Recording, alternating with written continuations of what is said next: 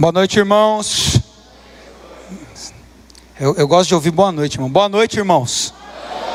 Aí, aí sim, glória. Vocês estão de máscara, mas dá para ser um pouco melhor sempre, né? Graça e paz, tudo bem com vocês? Aleluia, que bom estarmos aqui, né, irmãos?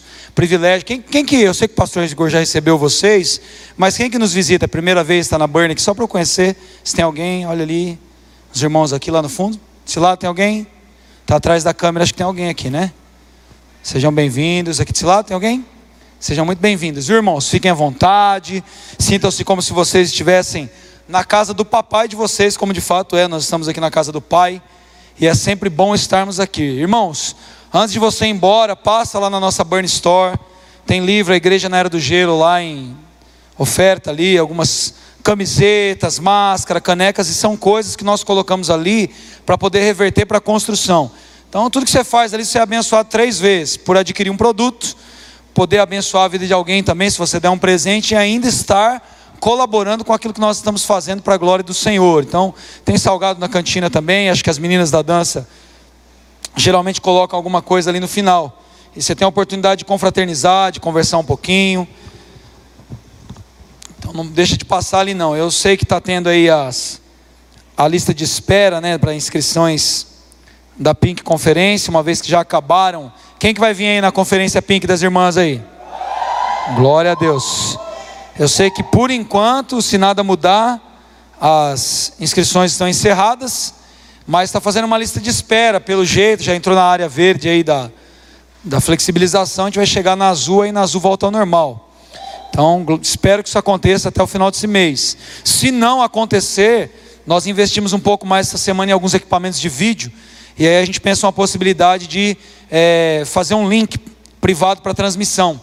Então aí as pessoas que fizeram essa lista de espera, a gente pode liberar um link, faz um pagamento diferenciado, que aí assim também proporciona o que nós estamos fazendo. Está vindo convidado lá do Piauí, pastora Flávia Reis, junto com uma acompanhante, a gente está investindo de fato na vida dessas pessoas. Vai ter sempre, tem das mulheres, uma lembrancinha para vocês. Então, geralmente o que vocês fazem aí a decoração que é investido, na noite que é feito aqui, é só para cobrir custos. A gente sempre trabalha dessa forma, com essa mentalidade. Então você vai estar investindo na sua vida e ainda sendo presenteada. Então, glória a Deus por isso. Espero que vocês possam, em nome de Jesus, aí, desfrutar desse dia. Na semana anterior, nós teremos a conferência de missões aqui do Train Active, dia 24 e 25 de outubro. As inscrições são gratuitas. A gente vai criar uma possibilidade de você poder fazer inscrição e participar das quatro sessões, sábado, domingo às 10, domingo às 18, domingo às 20. Com uma observação: se você fizer a inscrição, você não falta, você não prejudica outra pessoa. Você fez a inscrição, você vem. Porque senão você faz a inscrição e não vem, você tirou o lugar de alguém.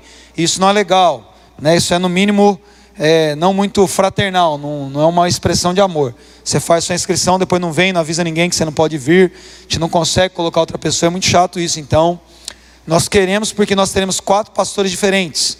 Então vai ter pastor João Araújo, Missão Cairós, pastor Daik Rocha, Missão 7, pastor Adriano Trindade, que trabalha na Missão 7 em São Paulo também, ficou 15 anos no México, plantação de igrejas, começou pela Cairós, depois participou de outras missões, e o pastor Clélio e a Bânia aqui, que são já prata da casa aqui. Estão, aliás, o pastor Adriano também estão com a gente. Então, uma responsabilidade enorme desses homens agora aqui, e de nós junto com eles aí, de poder estender essa unção até outros lugares, aqui nas cidades que Deus tem nos levado.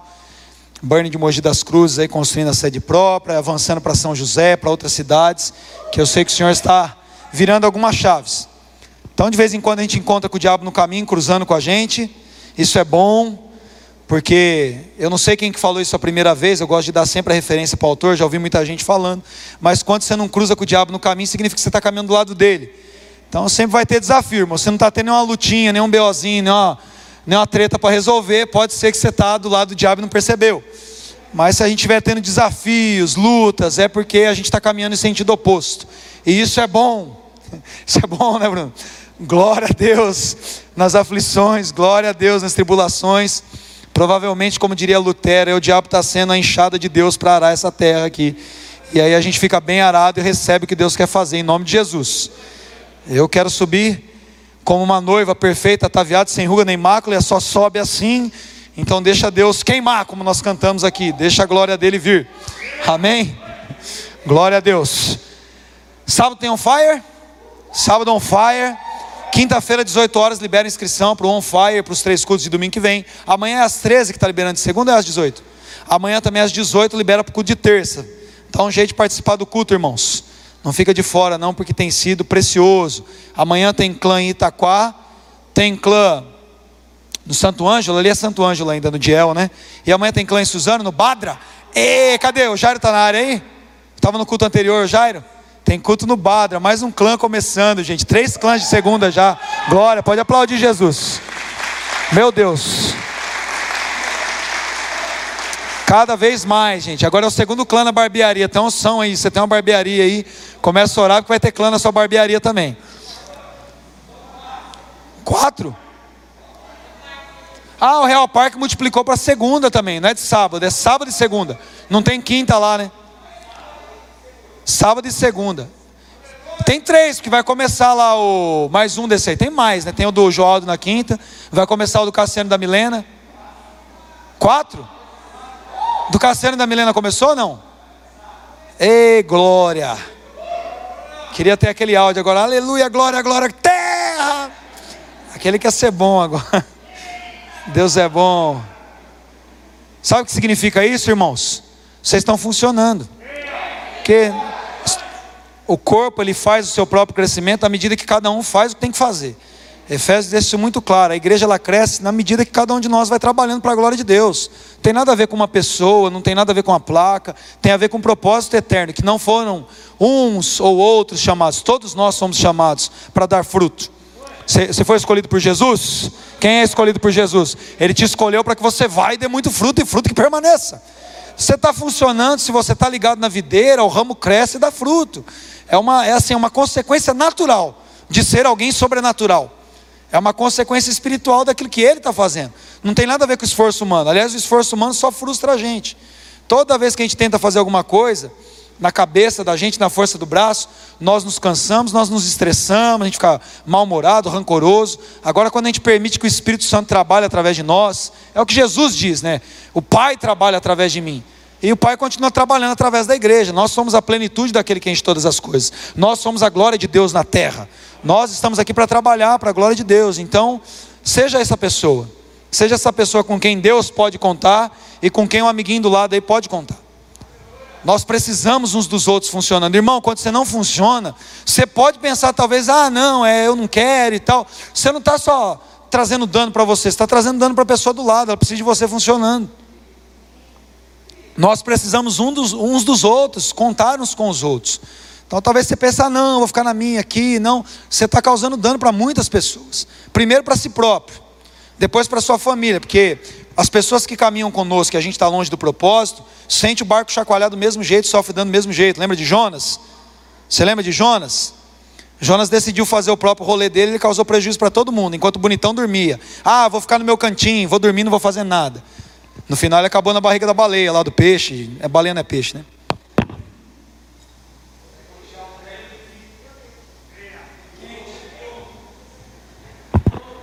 É, é, três cultos, irmão. De manhã foi a primeira vez que eu não estava aqui. É raro não estar aqui de manhã. Precisei descansar um pouco mais, mas em casa lá eu estava chapando com o pastor Marno. Fui muito abençoado. Aliás, se você não assistiu a ministração da manhã, volta lá. E sem demora, abre comigo lá em Gênesis 18, 17. Gênesis 18, versículo 17. Já começamos a pregar. Vamos só continuar agora. Você que assiste a gente na internet aí também.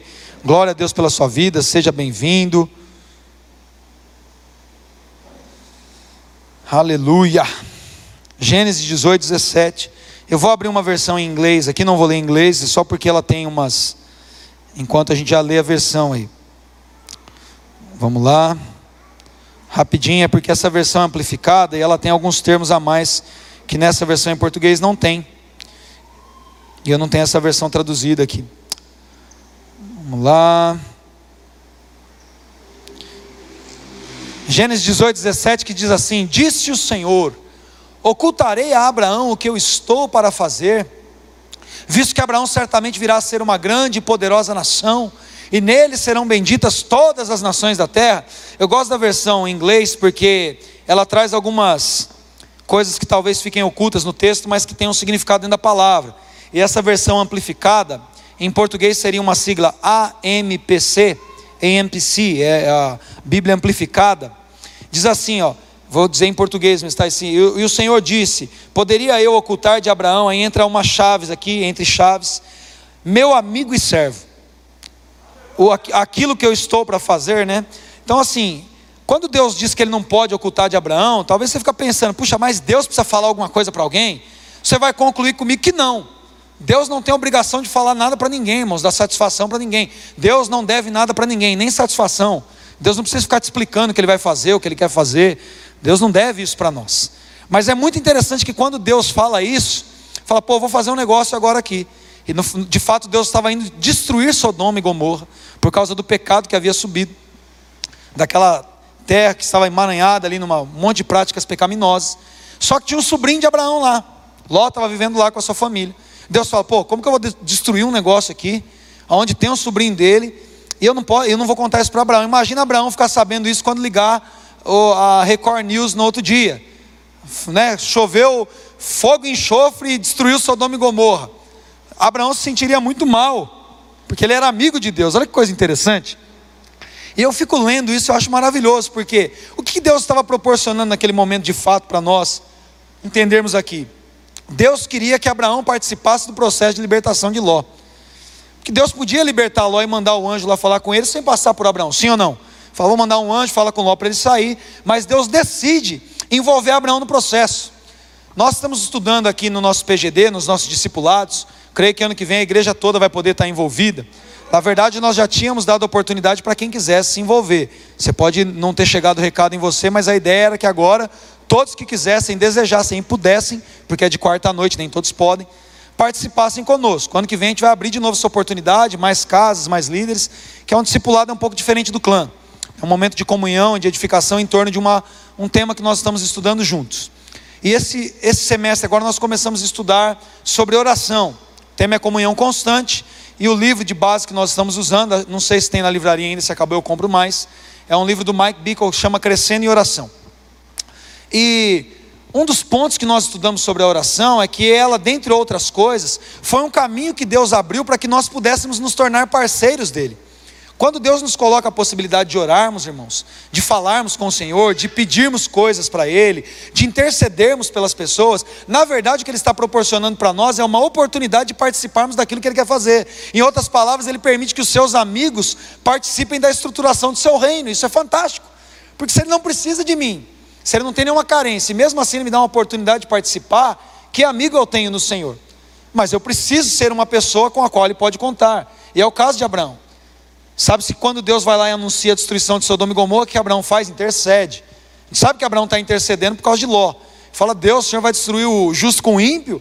E vai ali naquela, naquela dialética com o Senhor que chega no ponto lá em que fica, bom, se tiver uns 10 lá não dá para dar uma escapada. Deus falou, beleza, se tiver 10 eu não destruo. E Abraão percebe que não tinha nem 10. Mas aí o Senhor vai lá e livra a família de Ló. Por causa da intercessão de Abraão? Claro, porque Deus permitiu que ele intercedesse. Mas se Deus já tinha um plano, ele ia fazer sem Abraão participar ou não. Mas Deus quer que Abraão participe, meu Deus. Ele quer que você participe como amigo dele daquilo que ele tem que fazer na terra. Meu Pai do céu, isso é lindo. Porque geralmente as pessoas ligam para a gente quando elas precisam de alguma coisa. Elas nos chamam quando elas têm alguma coisa que vai, não vai dar para fazer sozinha. Não é assim com Deus. Deus pode fazer tudo sozinho. Ele fala: Não, vem cá. Ele liga para você. Me ajuda a carregar minha mudança aqui. Entende isso? Sem que ele precisasse. Só para você ter o privilégio de ficar pertinho dele, como ele quer ficar pertinho de você. Uau! Que coisa maravilhosa. Sim ou não? E a palavra chega a dizer para nós que Deus confia até segredos para nós. Salmo 25, versículo 14 diz: O Senhor confia os seus segredos ele revela os seus segredos às pessoas que temem o Senhor, ou seja, as pessoas que se relacionam com Deus, tal como Ele é de fato. Algumas pessoas pensam que temor é quem morre de medo de Deus, porque Ele é um Deus muito poderoso, se eu não fizer o que Ele quer, Ele me destrói. Isso não é temor, isso é um medo quase que diabólico, no mínimo humano, de pessoas que não conhecem quem Deus é, então pensam que Ele é um carrasco, se eu fizer alguma coisa errada, sair da linha, Ele vem me pune, passa a espada. Se fosse assim, não tinha ninguém aqui, irmãos. não é isso? As pessoas temem errado o Senhor porque não o conhecem. E não é para essas pessoas que ele revela o segredo, é para quem conhece o Senhor, para quem tem intimidade com ele. Coloca o versículo na tela aí, 25, 14. A intimidade do Senhor. Aqueles que o temem, ele começa a revelar segredos, olha lá, aos quais ele dará a conhecer a sua aliança, ou aos quais ele revelará seus segredos. Ou seja, Deus quer ter um relacionamento com a gente de amigo. Ele quer se relacionar conosco assim. Isso é fantástico em pensar que Deus nunca vai nos procurar por precisar de alguma coisa. Ele só quer a gente mesmo pela gente, por quem a gente é, para Ele, aos seus olhos. Ainda que nós não nos vejamos como Ele vê ainda. A gente vai chegar lá, nós vamos começar a nos amar, porque nós vamos nos ver com os olhos do Senhor. Mas Ele vê, amém, irmãos? Glória a Deus. Quantos querem se amar um pouco mais aqui? Para você se amar de verdade, você precisa ver como o Senhor te vê. Se você só se vê como você vê, como a sua, você não vai conseguir se amar. Aliás, essa pessoa você precisa odiar. Quem você é fora da ótica de Deus, você precisa odiar a sua própria vida. Mas quando você se descobre pelos olhos de Deus, você pode se amar, porque aí você é alguém perfeito nele, porque ele te fez para ser santo e perfeito, e glória a Deus por isso. Mas tendo dito isso a respeito de Deus, eu quero mudar o ritmo da conversa agora.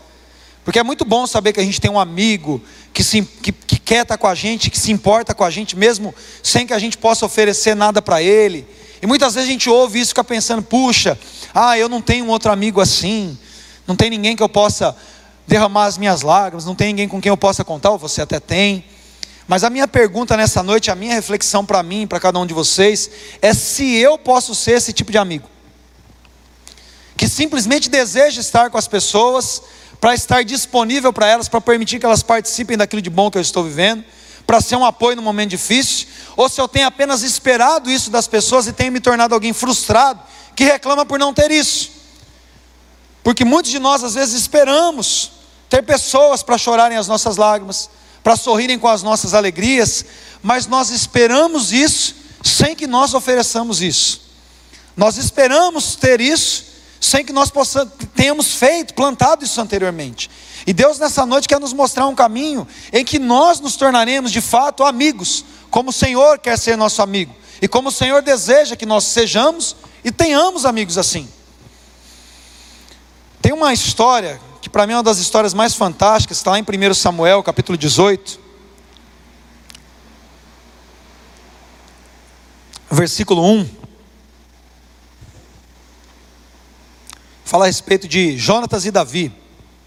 Diz assim: sucedeu que, acabando Davi de falar com Saul, a alma de Jonatas se ligou com a de Davi, e Jonatas o amou como a sua própria alma. Algumas pessoas tentando distorcer isso, tentam implantar de alguma forma relacionamento homossexual nessa amizade, o que beira o absurdo, não tem nada a ver com isso. Eles de fato eram amigos, leais uns com os outros. Talvez a falta de é, possibilidade de entender que possa existir uma amizade assim, corrompa o nosso entendimento sobre essa amizade. Mas vamos pensar quem era Jonatas. Jonatas aqui era filho do rei Saul, o rei legítimo que o povo havia clamado e Deus havia usado ali o profeta Samuel para ser o primeiro rei de Israel. E Davi é um camarada que entrou na história depois que Jonas, de que Saul vacilou. Então Deus fala: Me irritei com Saul, ele não será mais rei, já escolhi um outro menino, segundo meu coração. E Samuel vai lá na casa de Jessé e Ujo, o filho caçula, que é Davi. Davi era a ameaça de Saul no trono, ou seja, Davi era a própria ameaça para Jonas. Jonatas não poderia herdar o trono com Davi na parada. Então, a naturalidade ali de Jonatas era querer a morte de Davi. Era querer o mal de Davi, porque ora, se eu sou o rei de direito que vai suceder ao trono, e esse camarada agora tem a unção do profeta e tem o apoio do povo, o que, que eu preciso fazer? Matar esse cara. E ninguém questionaria Jonatas se ele matasse Davi. Seria a continuidade de uma dinastia. Por mais que Israel não houvesse experimentado reis antes, as nações do lado, como eles invejavam as nações do lado, eles sabiam que a coisa era feita assim. E depois, na própria história de Israel, nós vemos isso acontecendo muitas vezes, mas não com Davi. O episódio mais pesado nessa amizade é quando realmente Davi tem essa suspeita de que Saul está determinado a matá-lo. E ele falou: Ó, oh, Jonatas, eu não vou aparecer lá no jantar, eu vou contar a história aqui para a gente não abrir e ganhar tempo. Eu não vou aparecer no jantar, ele não aparece pela primeira e pela segunda noite. Ele vai falar: oh, Você vai dizer para o seu pai que eu fui celebrar com a minha família por causa dessa, dessa, dessa, dessa festa, dessa celebração. Eu preciso estar com os meus pais, então eu não vou poder comparecer à mesa do rei. E aí na segunda noite, Saul fica tão irritado que chega a falar ali uma perjura contra Jonatas. Ele fala: Seu filho de uma meretriz, seu bastardo. Você não sabe que esse cara é ameaça para o teu, pro teu trono, você é um, um banana. E xinga o filho dele ali, e se ira, e chega a levantar a mão, e a lança contra Jonatas por causa da raiva que ele tinha contra Davi. Então Jonatas encontra com Davi no campo.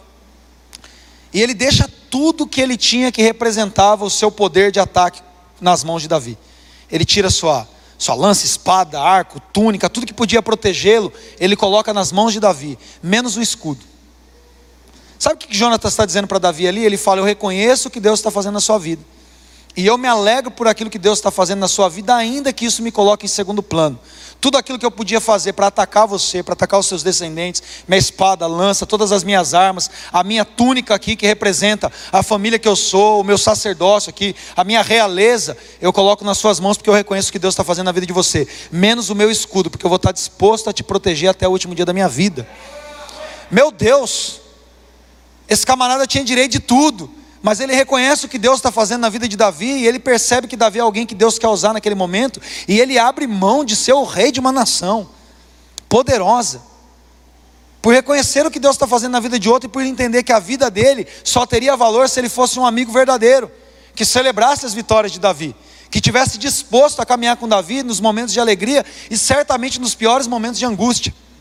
Provérbios no capítulo 17, versículo 17 diz que em todo tempo o amigo ama, mas no dia da angústia, ele vai embora e deixa o cara sozinho, que cada um com seus problemas. É isso que está escrito ali, irmãos. O que está escrito ali na angústia? Se faz o irmão. Olha o que a palavra de Deus está nos ensinando sobre a amizade. Certamente Salomão aprendeu isso com o pai dele. Falou: quem ama de verdade, ama a gente quando as coisas estão dando muito certo, mas na hora que as coisas estão difíceis, a gente sabe que pode contar com alguém. A gente tem para quem ligar a gente tem para quem confessar as nossas dores, as nossas presepadas, as burradas que a gente faz na vida. Irmãos, ontem eu fiz uma caca, eu fiz, nossa, ontem eu passei por uma situação terrível, que foi uma, um vacilo meu. Isso me colocou numa complicação, me causou um prejuízo enorme. Só que eu estava com alguém que eu podia contar. Eu tinha pessoas para ligar, para chorar comigo. Tanto que o negócio foi ontem, parece que já foi uns 10 anos atrás, nem está mais no meu coração já orei pela pessoa que me prejudicou, já abençoei a vida dele, já saiu toda, toda a dor, já chorei, já falei com meus amigos, olha o que aconteceu comigo, caí num golpe, irmãos, perdi um dinheiro enorme. E aí liguei para os meus amigos, falei, ora comigo, chora comigo aqui. Cara, o negócio parece que fez assim, ó. Confessem as suas culpas uns aos outros e vocês serão curados. Não parece que não aconteceu nada. Mas por que, que não parece que aconteceu nada? Porque eu tenho amigo. Porque eu tenho pessoas com as quais eu posso contar que não vão falar, nossa, pastor, mas você é tão esperto que é uma dessa. Não, ninguém me julgou. Falou, isso acontece, acontece com gente até mais esperta. E aconteceu, e estamos aqui juntos, e vamos passar por cima disso, e bora. E eu fiquei pensando muito sobre isso, porque a gente às vezes quer ter gente assim, mas nós não queremos ser pessoas assim. A gente só quer ter alguém para chorar com a gente, mas quantas pessoas podem chorar conosco? A gente quer ter gente para celebrar as nossas conquistas sem ter inveja, né? Às vezes a gente está com um plano dando certo, conta para alguém, parece que começa a dar tudo errado. Quem já aconteceu isso aí? Levanta a mão aí, todo mundo. Provavelmente você contou para a pessoa errada. Tem gente que até se puder atrapalhar, a gente atrapalha. Não que seja espiritual, tá, irmãos? Para com isso. Isso aí é coisa quase, quase macumba de crente. Ah, nossa, eu contei aí. Não. Se Deus tem um propósito na sua vida e você está organizando a coisa, vai se cumprir. Pode saber quem for para saber. Mas segredo a gente só conta para amigo. Você conta para alguém que é invejoso, o cara é perigoso até ligar para alguém e tentar atravessar. Eu, na minha área de atuação, isso já aconteceu várias vezes. Está sondando um novo cliente, alguma coisa, uma pasta, você fala para alguém errado, o cara vai lá, atravessa, liga. Não é nada espiritual, é humano mesmo. É diabólico e humano, não é espiritual. Mas você precisa ter alguém com quem você pode contar, sim ou não, irmãos? Deixa eu te falar uma coisa, abre comigo lá em Marcos capítulo 14. Marcos capítulo 14, versículo 32. Olha só isso aqui. Ah. Eles foram a um lugar chamado Getsemane, ali chegados, disse Jesus a seus discípulos: Sentem-se aqui enquanto eu vou orar.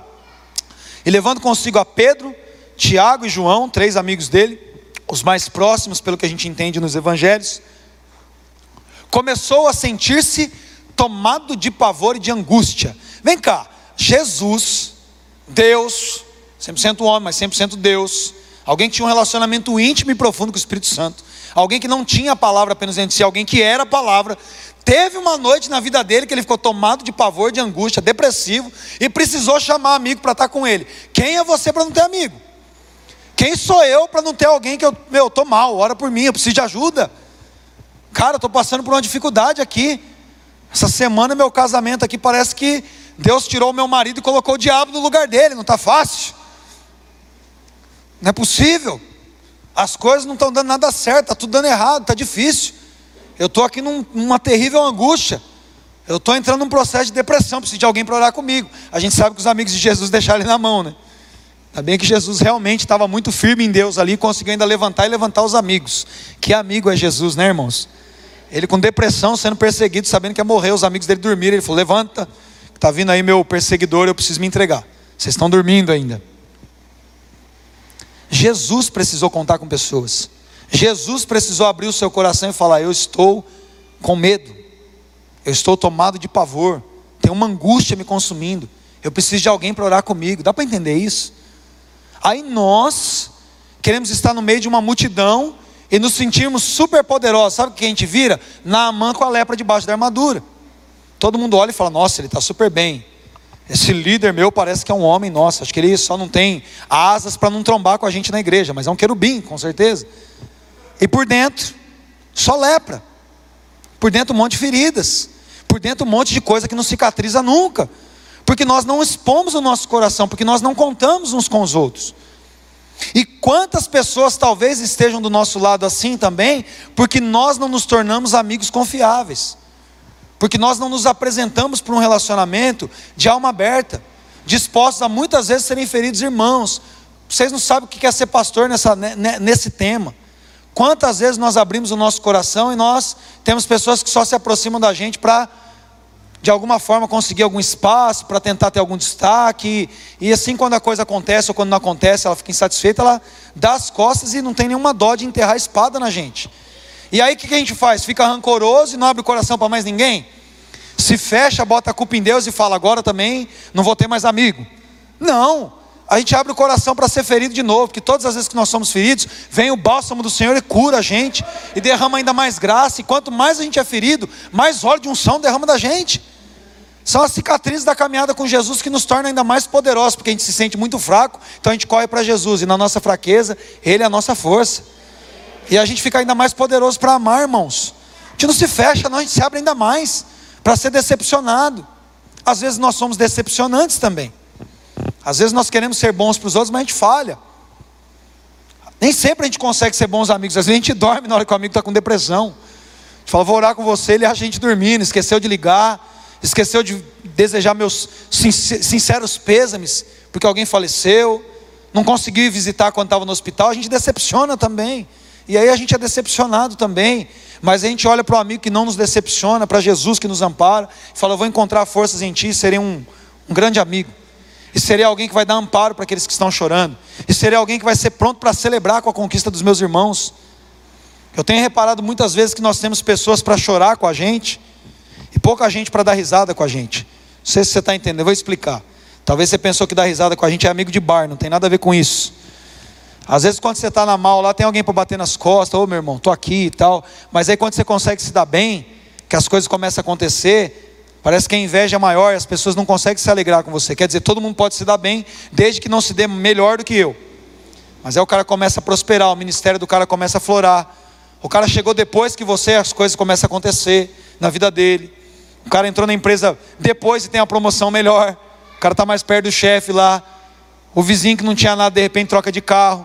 Aí que é a hora da gente testar, se a gente entendeu que Romanos 17, 12, é Romanos, não, Romanos 12, 17 Romanos 12, 15 diz: Chorem com aqueles que choram, e alegrem-se com aqueles que se alegram, ou alegrai-vos com os que se alegram, e chorai com os que choram.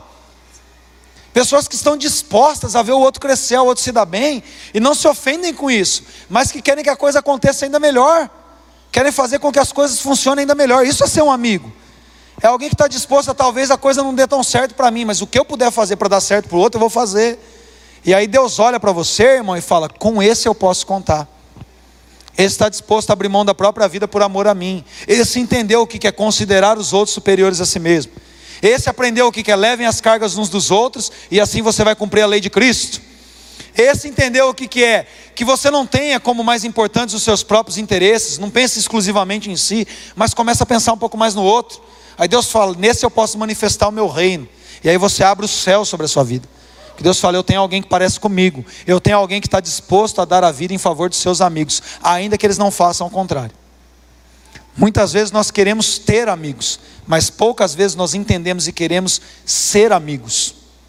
Porque ser amigo é dar tudo, ter amigo é receber tudo, mas ser amigo é entregar tudo, é fazer como Jonatas. Falar é isso que Deus está fazendo na sua vida, toque minha espada, arco, lança, capa, eu só vou segurar o escudo e eu vou te defender até a morte. Sabe o que aconteceu no processo de amizade desses dois caras? A Daniel usamos um versículo da amizade desses dois, inclusive no nosso casamento. Eu não lembro o versículo agora, mas eu acho que é no 16:42, no capítulo anterior. Depois eu, eu ponho o versículo. Mas diz: O Senhor será então testemunha entre ti e mim e entre a nossa descendência. Eles trataram da sua amizade perante o Senhor, não tinha ninguém vendo. Estavam só os dois e o Senhor como testemunha da aliança de amizade que eles estavam fazendo.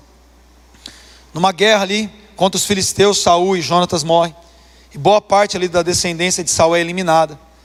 E apenas ali um, um neto de Saul ali, um descendente de Jonas, que inclusive ficou aleijado, chamado Mefibosete, vaza, consegue fugir.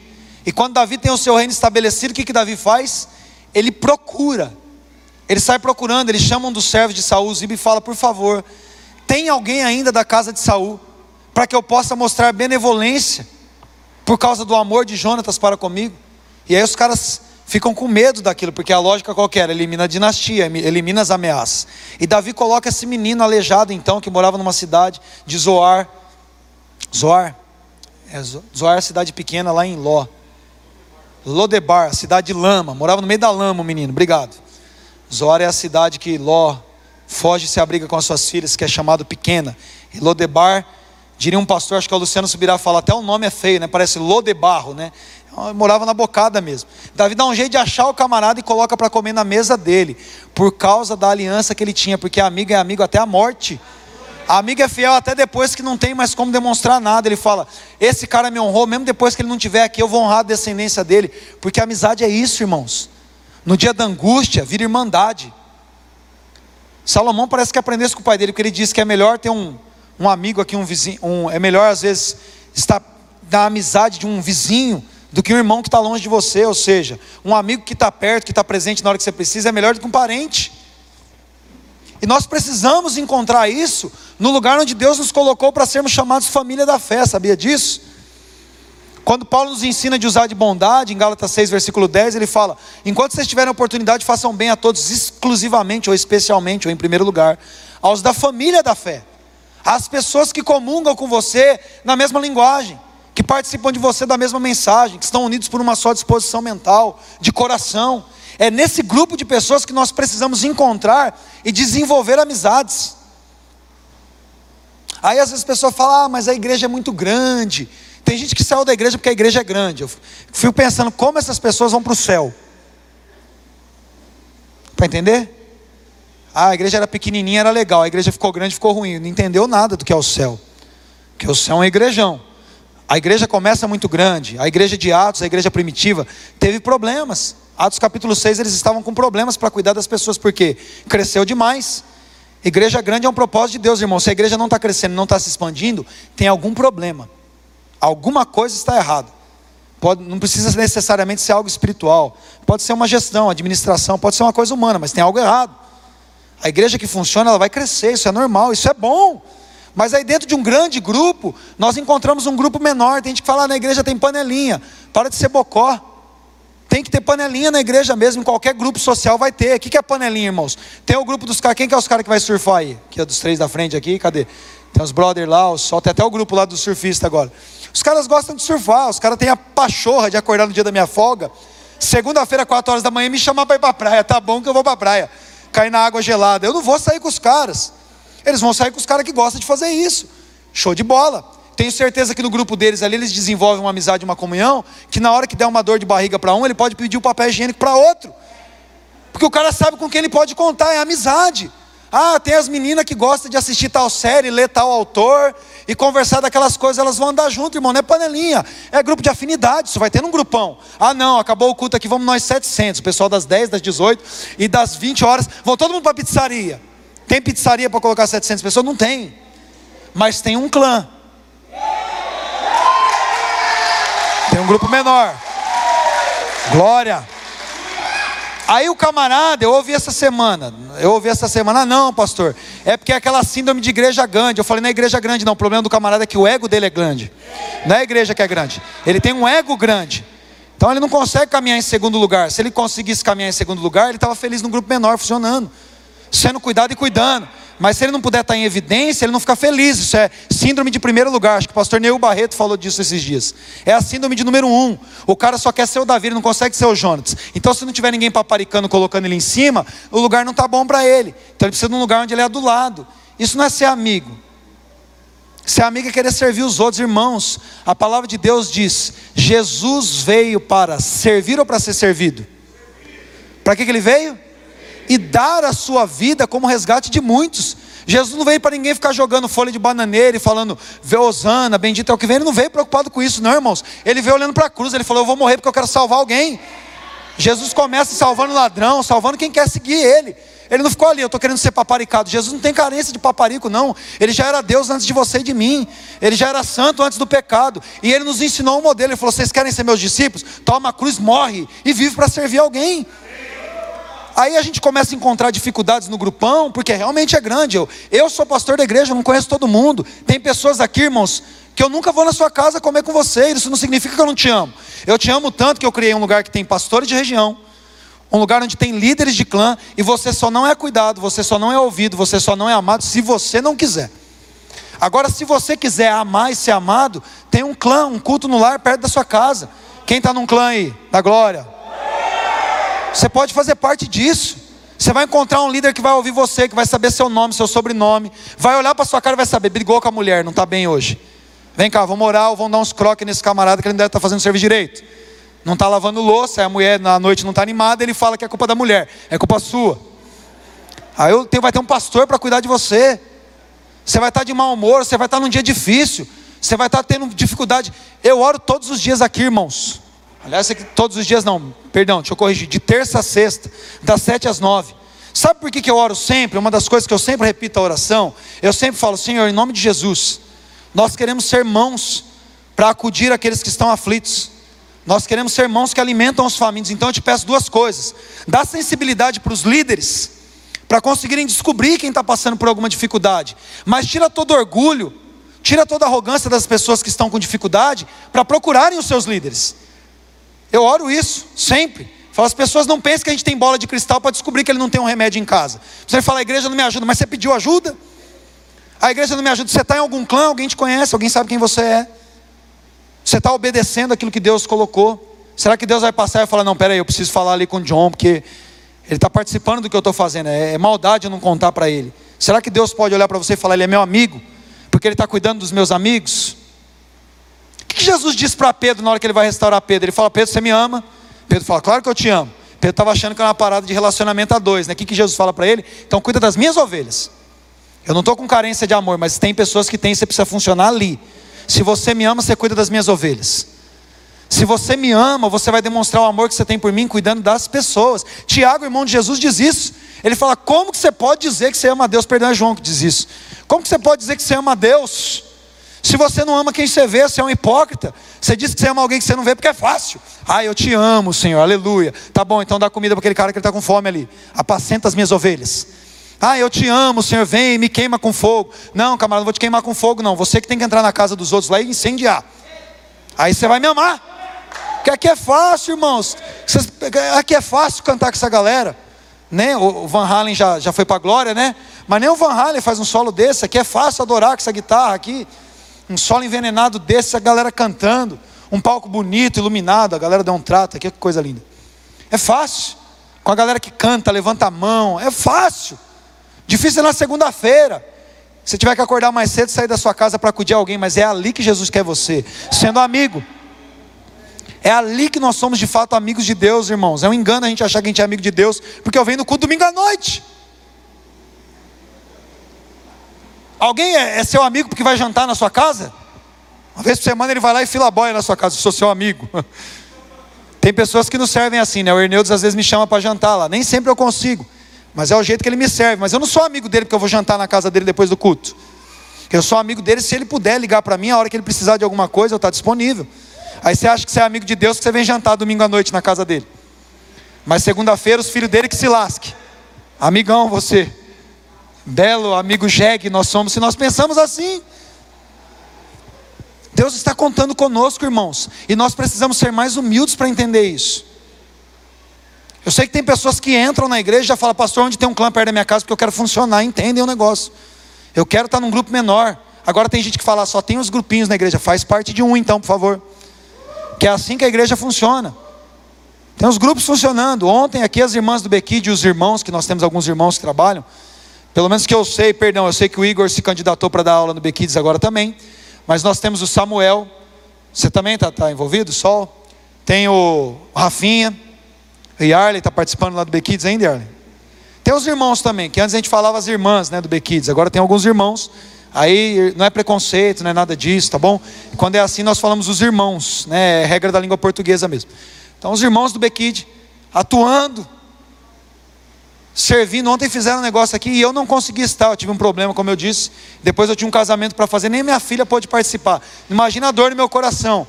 Mas a galera fez o negócio andou e funcionou, e nós nos sentimos muito honrados. Como nós temos pessoas com as quais nós podemos contar. Eu, eu deixo a minha filha ali na sala, ali tranquilo, porque eu sei que tem gente ali que está dando a vida por Jesus para amar minha filha, para ensinar a palavra por ela. No louvor aqui, ontem a pastora Dani, hoje de manhã, né? Nós estávamos ouvindo a galera ministrando aqui, a gente falou, puxa, dá uma vontade de participar às vezes, mas é tão bom saber que não precisa da gente para funcionar o negócio. A gente gosta de estar junto, mas não, a gente já tem amigos cuidando de nós. Sabe, irmão, você precisa ser aquele camarada que eu posso deixar a chave da minha casa, das costas, pode deixar minha mulher e meus filhos lá e falar, cuida da minha casa para mim ir embora. Isso é ser amigo. Isso é ser amigo do noivo. Certa vez eu falei sobre isso. Quando João Batista diz, Eu sou só o amigo do noivo. O amigo do noivo na cultura judaica era o camarada que ficava falando com a noiva durante um ano quando o noivo não via.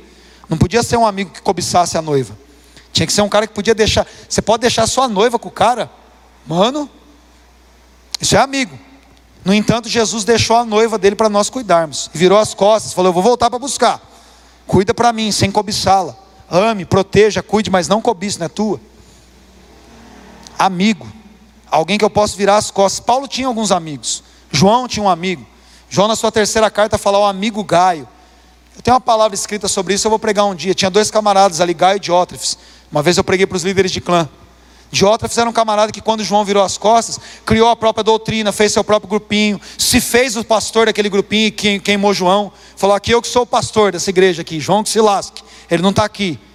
E Gaio era o cara que ficava tentando quebrar isso e cuidar das pessoas. Falou: João não está aqui, mas a igreja é dele, eu vou cuidar. É a palavra que vem lá de cima, lá. Ele que é o pastor dessa igreja. Olha que coisa diferente. E João podia virar as costas e falar: A gente tem um problema com Diótrefes, mas Gaio, você é meu amigo, você eu posso virar as costas, que eu confio em você. Paulo duas vezes manda Timóteo para se fazer na sua pessoa o pastor daquela igreja. Ele fala: Não tem ninguém como Timóteo, Filipenses 2,20, se não me engano. Põe Filipenses 2,20. Eu acho que é esse versículo. Equipe de louvor pode subir, por favor. Já tinham que ter subido, irmãos. Acabei de olhar o relógio aqui. Olha lá, porque a ninguém tenho de igual sentimento que, sinceramente, cuide dos vossos interesses. Pois todos eles buscam o que é seu próprio, não o que é de Jesus Cristo. Quer dizer, ele estava dizendo que Timóteo, ele podia virar as costas e falar: Eu sei que eu tenho alguém que sabe que está me representando e que vai cuidar de vocês, não vai tentar arrancar alguma coisa de vocês. Olha que amigo. Paulo falou: Se ele estiver aí, é como se eu estivesse aí. Eu não preciso estar, Timóteo está aí, eu estou aí. Nós precisamos querer ser esses Timóteos, querer ser esses Gaios. Gaio, aliás, é o nome daquele personagem do Street Fighter, que a gente chama de Guile, mas é o Gaio. Acho que deve ser uma homenagem a esse Gaio aqui. Ou pessoas como o próprio Jesus, irmãos. A palavra de Deus diz: que não existe amor como esse de alguém que dá a vida em favor dos seus amigos. Nós temos um modelo de um amigo perfeito. Às vezes a gente fica criticando, arrumando desculpa para tudo, para não funcionar, irmão, para com isso. A amizade que nós recebemos de Jesus nos capacita a sermos amigos de verdade. Jesus disse isso em João 15,15, 15, que nós estamos numa nova aliança. A aliança anterior era uma aliança de servos, porque Deus não era pai de ninguém. Ainda que Deus fizesse esse tratado de chamar Israel de como se fossem seus filhos, ele não era de fato pai de Israel, por quê? A adoção só vem, depois você lê Efésios 1, se você quiser entender um pouco mais disso. A adoção só vem depois que Jesus morre, que Jesus pode nos santificar e nos apresentar como filhos também. Ele se torna então de unigênito, passa a ser o primogênito, era um filho único, torna-se o filho mais velho, e nós nos tornamos irmãos numa aliança em que nós também somos herdeiros. Efésios capítulo 1 explica isso muito bem. Mas na aliança em Jesus, ele está ali no final da sua carreira ali, humana, está indo para a cruz. Ele olha para aquelas pessoas que estão caminhando com ele e falou: Não quero chamar vocês mais de servos. O relacionamento que eu tenho com vocês a partir do meu Espírito Santo sendo derramado vai ser profundo, vai ser um relacionamento de amizade. Vocês vão conhecer o meu coração e eu vou conhecer como eu conheço agora o coração de vocês. E esse é o relacionamento que ele objetivou para nós como igreja para que Ele venha e faça morada, habite em nós e nós possamos compartilhar das nossas dores, das nossas alegrias, sem sermos julgados, sem sermos abandonados, sendo amparados, mas a gente precisa plantar isso, irmãos. Existe uma promessa no Salmo 133 que quando nós vivemos nessa dimensão, nós abrimos caminho para a bênção e para a vida de Deus. Ó quão bom e quão agradável é que os irmãos vivam em união. É como o óleo que desce da cabeça, escorrendo pela barba de Arão e molha toda a hora das suas vestes, é como o orvalho do irmão Sabe qual é o lance do orvalho do irmão? Está ali, ó, que desce sobre os montes de Sião. Três cumes no, no monte, o, o primeiro ali mais alto, está numa altitude tão elevada que durante as noites frias, porque a troca de temperatura é muito, é muito brusca nessa região, ele congela o topo. Só que aí vem o calor da manhã, então toda aquela neve que se forma no cume do monte derrete, desce, irriga todo o Jordão. Sem fontes naturais é irrigado por neve e se torna próspero todo lugar por onde aquilo passa, trazendo vida, trazendo suficiência, trazendo mantimento. Deus diz que quando nós vivemos nesse nível de intimidade, isso é tão precioso aos olhos dele, que é como se nas noites mais frias, onde parece que tudo está congelado, Deus na verdade está preparando provisão, porque através da nossa unidade, a vida dele, a bênção dele, o óleo de unção, se derrama sobre nós. E aonde existe unidade, existe bênção. Onde existe unidade, existe a presença de Deus com óleo santo que gera vida e vida de Deus. Mas Deus só faz isso onde existe um ambiente de unidade, onde eu não fico me achando a última bolacha do pacote, a Coca-Cola do deserto, onde eu só quero ser servido, onde eu quero atenção. Não, onde eu estou disposto a dar o que eu tenho e não tenho. Paulo diz: Eu gasto a minha vida, eu vou me deixar gastar. Eu vou sofrer dores de parto, porque eu quero Cristo sendo formado no outro. E quando nós fazemos isso, irmãos, é uma colheita incomparável. Deus começa a ordenar a vida e a bênção, porque isso sobe para o nariz de Deus como um cheiro suave. Não é a música que nós cantamos apenas que sobe como um incenso suave. É quando a gente olha para o irmão do lado e fala: Eu preciso fazer com que essa pessoa funcione. Não está legal eu funcionando sozinho. Nós ganhamos, nós acolhemos e nós ensinamos. Nós conquistamos as pessoas para o reino. Mas então nós incluímos ela no processo. Fala: Vem aqui, vem caminhar comigo. Vem andar do meu lado dá para andar talvez com o lado do pastor, o pastor está lá cuidando dos líderes, mas os líderes estão cuidando de outros, o líder do clã está aqui, e tem alguém no meu clã ali que eu desenvolvi uma amizade, a gente bateu. Isso é normal, irmãos. Não se sintam mal por isso. Isso é uma tolice achar que todo mundo tem que ter amizade com todo mundo da igreja. Nesse nível, né? Não tem essa de meu santo não bateu. Se o santo não bate, alguém está com capeta. Que se é Jesus que está nos dois, o santo vai bater sempre. É o mesmo santo, amém? Glória a Deus. Mas feito essa observação, nem todo mundo vai comer na sua casa, nem todo mundo vai saber quando você compra um carro, quando você vende alguma coisa, quando você é promovido. Não é, não é, não fica achando isso ruim. Todo mundo tem que saber da sua vida, não é assim. É um lugar maior, mas você vai encontrar ali uma meia dúzia de pessoas. Jesus teve 12 ali, mas tinha três, ali tinha um. Você vai ter as pessoas que você vai indo no nível de intimidade e segredo. Isso não é errado na igreja, pelo contrário, é a única maneira saudável de sermos igreja. Qual é a questão depois aqui? De 12 em 12, 10 em 10, 20 em 20, dos grupinhos, dos grupinhos, quando a gente está junto, é uma coisa só, o óleo desce. Porque indiferente das nossas afinidades no grupo que a gente anda, a disposição mental e o coração só é fazer Deus e o seu reino ser implantado na terra. Quantos estão entendendo? Vocês precisam, irmãos. Vocês precisam entender isso. Nós vamos nos tornar muito maiores, muito mais numerosos creio nisso, eu não creio, problema é seu. Nós vamos nos tornar muito maiores e muito mais numerosos. Amém? O reino de Deus se expande. São José é só o comecinho do comecinho. Já teve gente lá essa semana, né? Já teve uma família lá, tem duas já indo para lá. Tá começando uma igreja lá, irmão. Ninguém abriu igreja, igreja não se abre, porque abre é bar. Igreja nasce. Você precisa gravar o vídeo, contar o processo. Cadê a Fer? Foi para dançar, né? Precisa gravar o vídeo explicar o que é São José, por que a gente está lá. Aconteceu. É o Espírito Santo que faz. O homem de Deus é como o vento. Na hora que a gente viu a folhinha pousou, opa, é aqui. Mas nós vamos nos expandir, irmãos. Talvez nós não nos expandimos mais ainda, porque Deus está falando para você hoje. Eu quero te usar como um parceiro meu na terra. Dá para contar com você, meu amigo? Posso contar com você, amiga? Você está disposta? É legal. As meninas costumam falar, amiga, sua louca e tal. Deus está falando, e aí, amiga?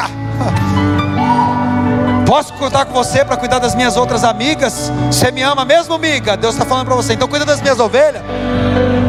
Deus está falando, e aí, parça? Você é meu parça mesmo? Então cuida dos meus amigos. Dá a sua vida por isso. Toma a sua cruz aí. Pare de querer ser idolatrado, amado, salve, salve. E ame. Seja. Abre o coração, irmão. Vai te decepcionar, com certeza. Fica nessa que você vai abrir o coração e não vai tomar uma pedrada. Você vai tomar, mas aí você pega todas as ofensas, coloca lá na cruz de Jesus de Nazaré, e no outro dia você está sorrindo de novo, servindo, permitindo ser frustrado, porque quanto mais feridas nós levamos, mais óleo para curar sai de nós. Eu sei do que eu estou falando, irmãos. A gente só se torna amargurado se a gente agarrar a ferida. Você não foi chamado para agarrar a ferida, você foi chamado para agarrar o manto, agarrar o chamado. Senhor quer curar você nessa noite. O Senhor quer tirar, ah, é que eu sou assim, não, você não é nada. Não, você foi chamado para dar fruto. Você foi chamado para ser uma bênção. Todos nós temos as nossas dificuldades. Talvez você seja mais introvertido. Você vai encontrar alguém introvertido para conversar com você. Tem gente que não quer estar com 20, 30 pessoas. Tem nada errado com isso. Tem meu amigão Luizinho ali, ó. O Luizinho gosta de ficar com dois, três ali. É a, é a vibe dele. E ele é um amigo confiabilíssimo. É um cara que você pode conversar com ele, orar, chorar com ele. Eu tenho um Rafinha aqui, meu parceiro. Tá comigo aqui mó tempão, o Marlon. Tirando no truco quando ele tá no outro time, ele é meu amigo. quando tá no outro time, a gente quase se mata. Brincadeira. A gente combina até antes a briga e a galera entra nessa aí. Tem pessoas com as quais você pode ali, cara. Tem gente que tá com todo mundo, é da galera, é arroz de festa, né, Elma? Onde você vai estar tá, e tá dando risada com todo mundo. Glória a Deus pela vida das Elmas. Mas glória a Deus pela vida dos Luizinhos. Eu não sei quem você é, irmão. Mas seja amigo de alguém. Seja alguém com quem as pessoas podem ligar e falar: Meu, fiz uma caca da minha vida. Pisei na bola, errei, pequei. Preciso de alguém para orar por mim. É tão bom ser curado, irmãos, pela oração de alguém. É tão bom ser curado pela oração de alguém. É tão bom olhar para você e falar: Nossa, eu fui um cabeção mesmo, mas tem alguém que me ama, que vai me ajudar a sair dessa. Você pode se tornar essa pessoa, porque o melhor amigo do mundo vive dentro de você. Vamos agradecer a Ele, vamos orar.